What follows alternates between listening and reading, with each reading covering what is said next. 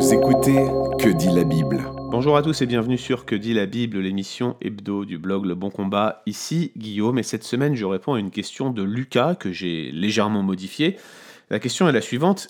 Est-il nécessaire pour un chrétien de partir en mission à l'étranger Ou du moins y a-t-il des avantages à le faire? Que penser des missions à court terme? Alors la réponse elle va être assez simple mais j'aimerais commencer avant de répondre par revenir sur la notion de mission, son origine et surtout à qui elle est destinée. Le point est le suivant. La mission est réellement l'affaire de tous les chrétiens. Vous connaissez vous-même euh, le passage de Matthieu 28, 18, 20, qui est le paradigme de la mission. Allez, faites de toutes les nations des disciples, baptisez-les au nom du Père, du Fils et du Saint-Esprit, et enseignez-leur à observer tout ce que je vous ai prescrit, et voici, je suis avec vous tous les jours jusqu'à la fin du monde. Si vous regardez le contexte, vous allez voir que cette parole, elle est adressée aux apôtres, mais ils n'étaient certainement pas seuls. Il y avait probablement avec eux les 500 qui avaient accompagné Jésus en Galilée. Et quoi qu'il en soit, de toute façon, ces apôtres représentent l'Église. On voit que l'idée, c'est de, de faire de toutes les nations des disciples. On sait que dans Acte 1, verset 8, ce commandement, il trouve son pendant avec la notion d'extrémité de la terre. Donc il y a l'idée d'amener toutes les nations, toutes les ethnos, toutes les ethnies, d'aller jusqu'aux extrémités de la terre, mais surtout ce qui est intéressant, c'est que le temps des verbes employés, la forme verbale des, termes utilisés dans le passage met clairement l'action sur la notion de disciple. En fait, le seul verbe à la voix active, c'est le fait de, de, faire des disciples, tandis que tous les autres verbes, le fait d'enseigner, le fait de baptiser, sont des participes qui dépendent de cette forme verbale. Donc l'idée, quelle que soit l'interprétation, et c'est pas le sujet de ce podcast ici, c'est que l'accent est mis sur la notion de disciple. Ça, c'est la première chose. Donc, c'est faire des disciples, ça va main dans la main avec cette notion d'extrémité de la terre. L'autre aspect que je veux souligner sur ce grand commandement missionnaire, c'est ce que j'appelle l'itération, l'idée d'enseigner à obéir. Si vous regardez bien, c'est que le commandement de Matthieu 28, 18, 20, c'est de faire des disciples et d'enseigner à ses disciples d'observer tout ce que Jésus vient de prescrire aux apôtres. Qu'est-ce qu'il vient de leur prescrire? De faire des disciples. Donc cette itération implique que la mission nous conduit à faire des disciples qui feront des disciples qui feront des disciples bref, d'avoir des disciples qui comprendront la mission et qui se l'accapareront et qui la reproduiront. Ainsi donc, la mission, ce n'est pas une fin en soi, la mission a pour vision les extrémités de la terre, et la méthode pour atteindre l'extrémité de la terre, c'est de faire des disciples, pas des chrétiens, mais des, des personnes qui obéissent à l'évangile et en particulier à cette grande mission que Jésus vient de donner à ses disciples. En conséquence, si mission il y a, elle doit se focaliser sur la multiplication de disciples et non simplement sur l'évangélisation et la proclamation seulement. C'est l'un des points que, que je soulignais lorsque j'ai fait ce podcast sur l'évangélisation un peu agressive, je trouve, dans le métro, c'est que la notion de disciple, finalement, est complètement évacuée pour une espèce de proclamation radicale où on cherche à tout prix la conversion.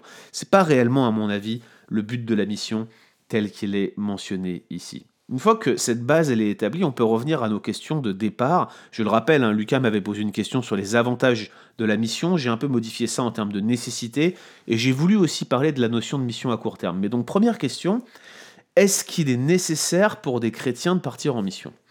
Nécessaire, non. Oui, nous sommes tous appelés à vivre la grande mission mondiale dans notre quotidien, là où Dieu nous a placés, mais cela ne veut pas dire forcément partir en mission.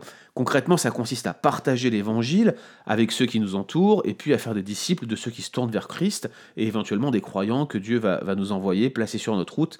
Bref, accepter d'être discipulés pour faire d'autres personnes des disciples.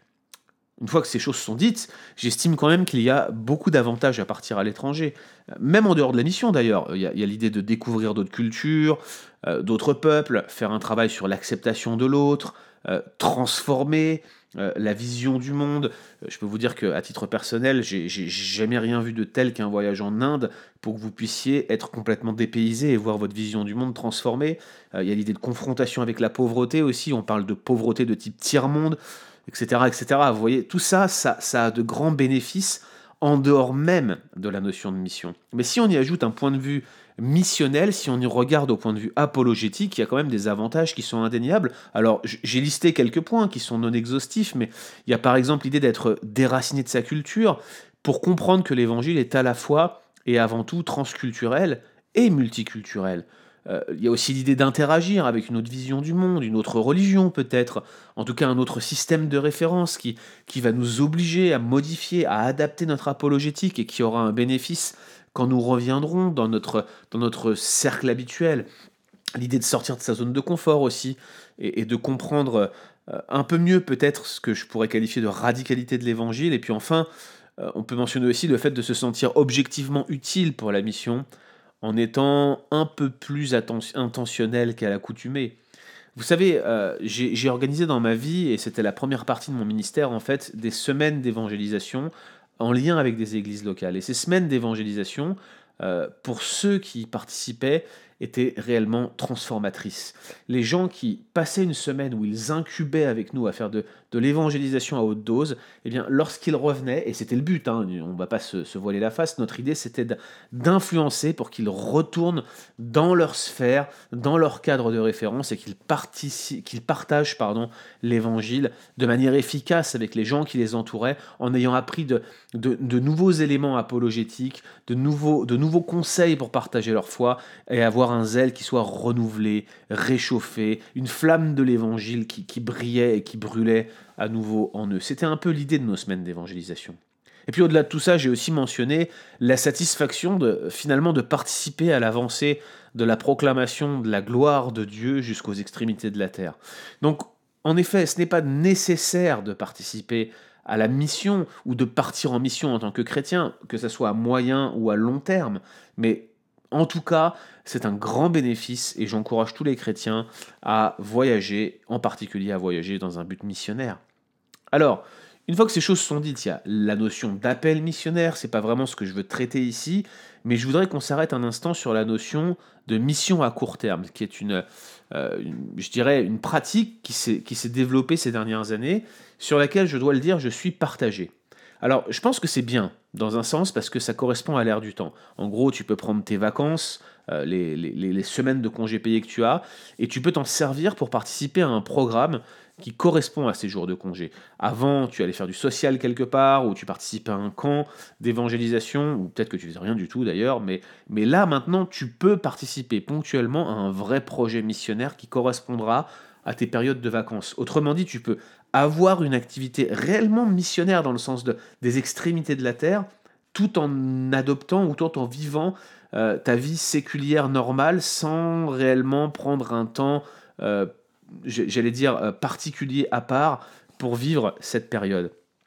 Mais dans les faits, les programmes court terme, ils ont souvent une emphase sociale bien plus marquée que l'aspect strictement missionnaire le discipulat est rarement au centre. D'ailleurs, d'une manière générale, faire des disciples, c'est rarement à court terme. C'est un peu irréconciliable ici ce, genre de mission sur quelques semaines et l'idée de faire des disciples. Alors on peut concourir, c'est vrai, au fait de faire des disciples, mais vous voyez, il y a quand même ici une petite tension entre notre appel et, l'idée du court terme.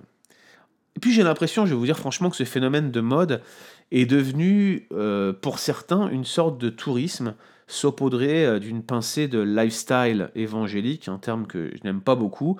Euh, je vais vous dire une expérience personnelle. Hein. J'ai été euh, responsable d'église en région parisienne pendant quelques années.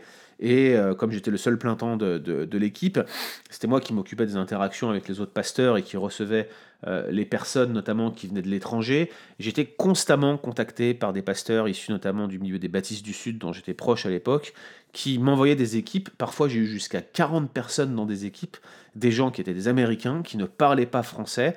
Et tout ce qu'ils pouvaient faire, en fait, c'était ce qu'ils appelaient des prayer walks, c'est-à-dire qu'ils marchaient dans les rues et qui priaient pour la ville.